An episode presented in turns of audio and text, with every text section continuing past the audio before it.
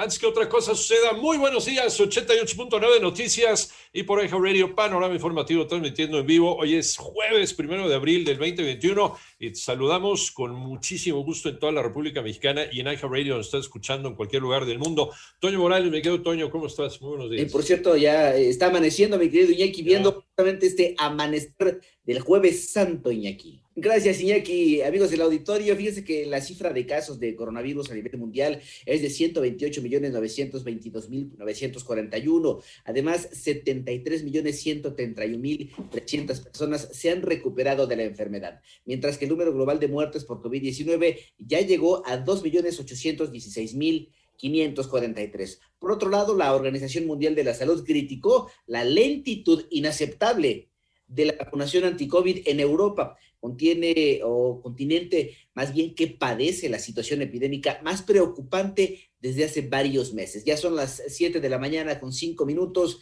Vamos con las cifras de la pandemia, pero en México. Mónica Barrera. La Secretaría de Salud informó que ya son 2.238.887 casos confirmados de COVID en el país y 203.219 defunciones. La recomendación es vacunarse para evitar complicaciones y prevenir contagios aún en personas jóvenes. A veces es la persona más joven y resulta que había en casa una persona adulta de 68 años de edad, digamos mamá de algunos hijos treintones y cuarentones. Y resulta que quien enferma es el hijo o la hija. Así lo dijo Hugo López Gatel, subsecretario de Prevención y Promoción. Se sabe que quienes ya tuvimos COVID tenemos al menos durante algunos meses y ojalá sea de larga duración una protección por la respuesta inmune que se genera a la enfermedad. No se sabe hasta ahorita, el seguimiento más largo es de ocho meses documentado, pero sigue la investigación. En 889 Noticias, Mónica Barrera.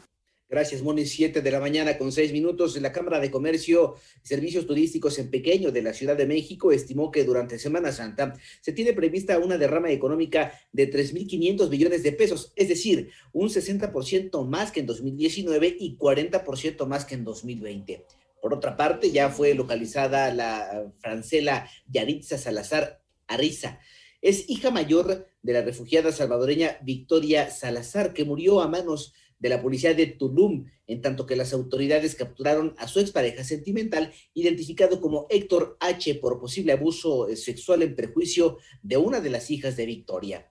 Por cierto, no olvides que el próximo domingo 4 de abril entra en vigor el horario de verano para casi todo el país, salvo en la franja fronteriza, Quintana Roo y Sonora, por lo que deberás adelantar tus relojes una hora. Te recomendamos hacerlo el sábado por la noche. Ya son las 7 de la mañana con 7 minutos. Claudia Sheinbaum se mostró optimista sobre la recuperación de empleos en la Ciudad de México. Joana Flores. Los empleos perdidos durante la pandemia en la Ciudad de México se recuperarán en el segundo semestre del año, afirmó la jefa de gobierno Claudia Sheinbaum. La vacunación masiva nos permitirá ir avanzando en la reactivación y estimo que el segundo semestre de este año estaremos recuperando e inclusive ampliando el número de empleos. Ya trabajamos en una campaña turística cultural vinculada con nuestra conmemoración México Tenochtitlan, la permanencia del programa Ciudad al aire libre y las facilidades para la construcción que estoy convencida permitirán recuperar y ampliar los empleos formales este mismo año. Al rendir un informe por los 28 meses de su gobierno, la mandataria local señaló que pese a la crisis económica, en lo que va del año de la pandemia, se reportó la creación de 4.000 unidades económicas nuevas. Para 88.9 Noticias, Joana Flores. Gracias, ya son las 7 de la mañana con 8 minutos. El estado de Nueva York legalizó eh, la marihuana para fines lúdicos, con lo que se convirtió en el decimoquinto territorio de los Estados Unidos en avalar su consumo para esta modalidad. En tanto, la madre de la salvadoreña Victoria Esperanza Salazar, quien falleció el sábado pasado tras ser sometida por policías en Tulum, Quintana Roo, pidió al presidente de Estados Unidos, Joe Biden, que le dé refugio a sus dos nietas, que son hijas de la víctima, ya que teme por la seguridad de las menores. Eh, por otra parte, cuatro personas perdieron la vida durante un tiroteo en la ciudad de Los Ángeles, luego que un hombre abrió fuego en un edificio de oficinas de la ciudad de Orange. Según el reporte de la policía local, un menor se encuentra entre las víctimas mortales.